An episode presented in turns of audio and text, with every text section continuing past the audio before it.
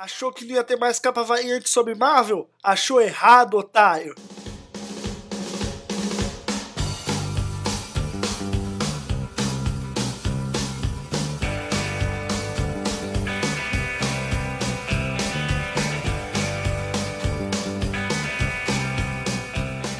Isso aí, pessoal. Tudo bem? Aqui quem fala é o Gobi. Esse é mais um capa variante aqui para você nesse novo formato aqui em 2018. Na semana passada, ah, na segunda passada, o Nick trouxe para vocês Marvel e ele falou, cara, faz sobre DC, mas eu falei, não, vou fazer sobre Marvel também.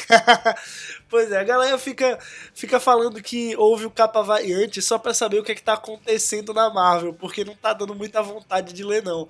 Mas, cara, eu garanto que sobre o que eu vou falar hoje vai dar vontade de ler, porque é coisa boa.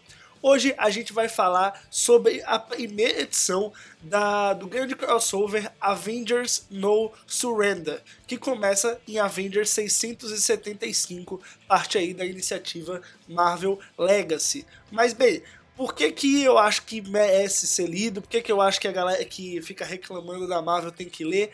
Bom, vamos por partes, vamos por partes, vamos se acomoda aí, a gente seu fone de ouvido, começando mais um capa variante. Então vamos lá.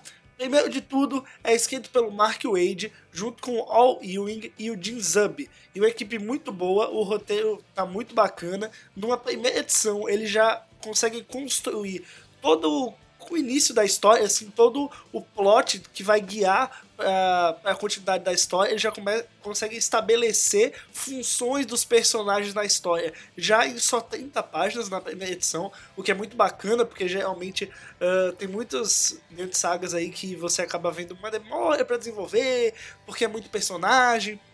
E aqui a gente tem sim muitos personagens, são mais de 20 personagens incluídos na história, mas você vê, claro, tem uns ali que é só pra encher linguiça, pra ter um splash page bonita, a hora da batalha, mas tem personagens que realmente você tem um foco maior e é neles que realmente você tem que prestar atenção e é, e é seguindo né, a, a linha narrativa deles ali que a história vai fluindo. Mas bom, o, o desenho né, fica por conta do Pepe Laras.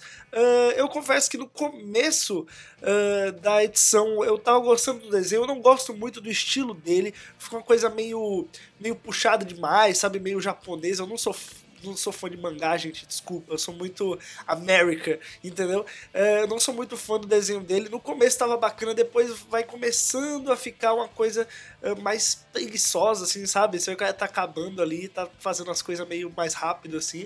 Uh, teve uma hora que, que apareceu o T'Challa em Wakanda e mal dava pra perceber que era o T'Challa, assim, sabe? Uh, então, assim, eu achei um pouco preguiçoso em determinados momentos. Mas, bem, a história começa focada no Lightning. O Lightning que tem a dúvida de que ele ainda é um Vingador, né? Ele, ele, as pessoas meio que tiram onda dele porque ele não, não é mais um Vingador.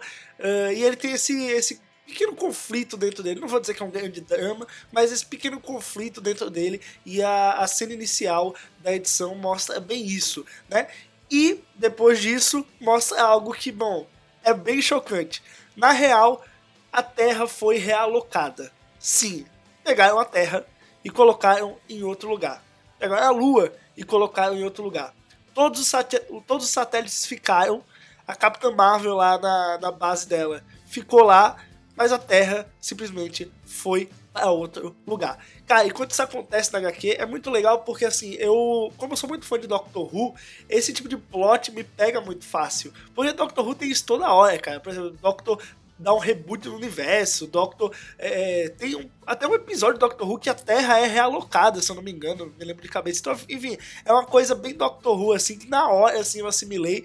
E eu falei, cara, esse, esse plot vai me pegar uh, por, sei lá, por pior que eu não gosto muito do desenho, ou os personagens que, que foram focados ali, mas o plot em si vai me pegar e foi o que aconteceu. Bom, a Terra foi realocada, e o que é que acontece? Uh, nessa primeira edição, o mais legal disso tudo é que os, os heróis eles não precisam lutar contra vilões, porque os vilões dessa história são simplesmente as catástrofes naturais, cara. A Terra é alocada, a Lua também, então as marés não são mais as mesmas, uh, todos os satélites da Terra não estão mais lá, e, e, a Terra está em outro lugar do espaço, ou seja, vem meteoro e destrói tudo. Então, assim, o, os Vingadores eles criam uma força-tarefa para simplesmente conter catástrofes naturais, cara. Isso, é, isso é muito legal. Não tem um mega vilão por trás disso tudo, que tá planejando tudo. Quer dizer, pode até ter, a gente vai ver em futuras edições, talvez.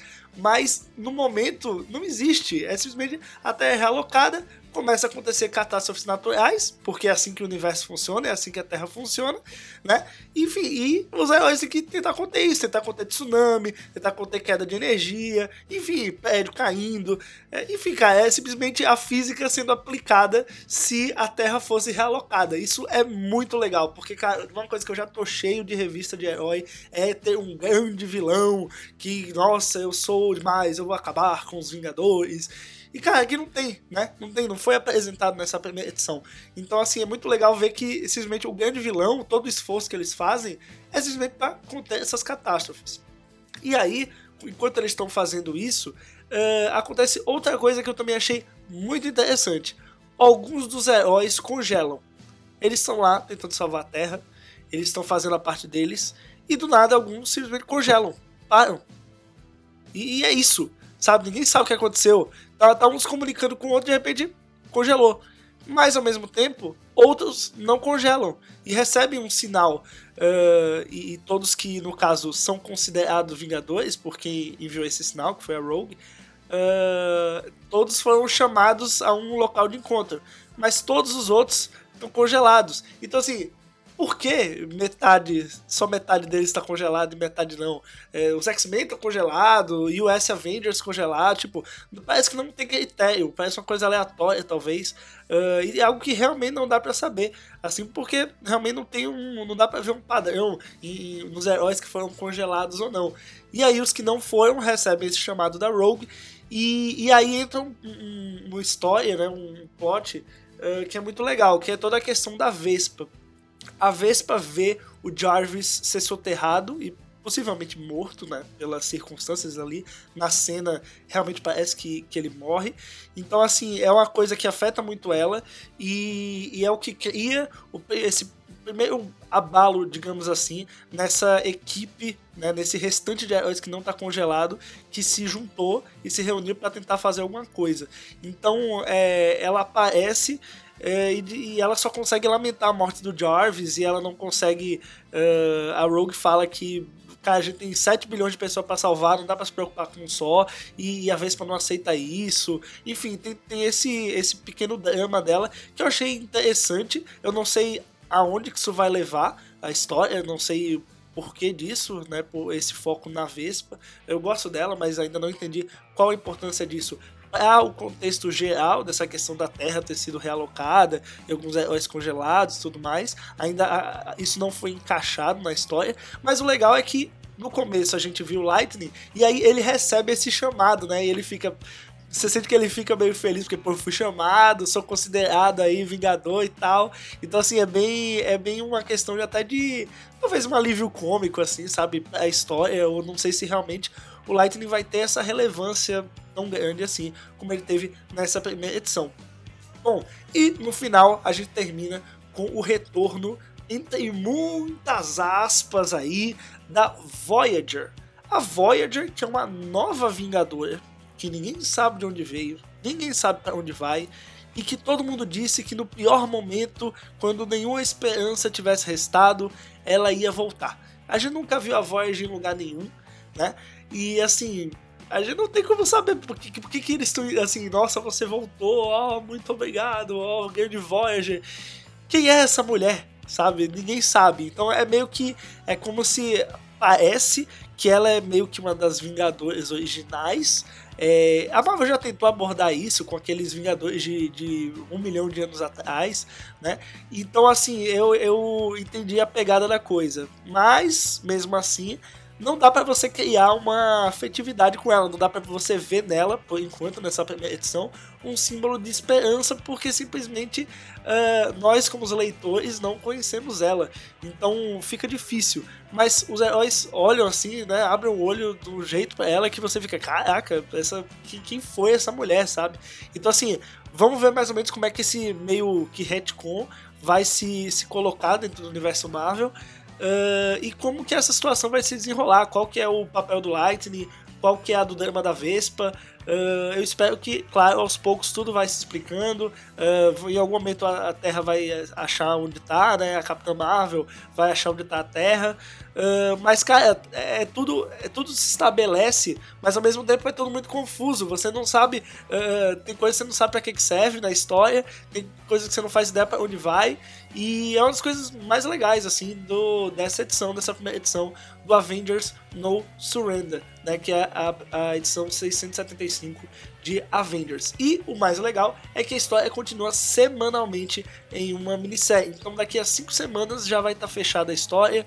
Uh, e isso é muito legal, você vai, não precisa ficar esperando meses e mais meses para poder ver o término da, da história.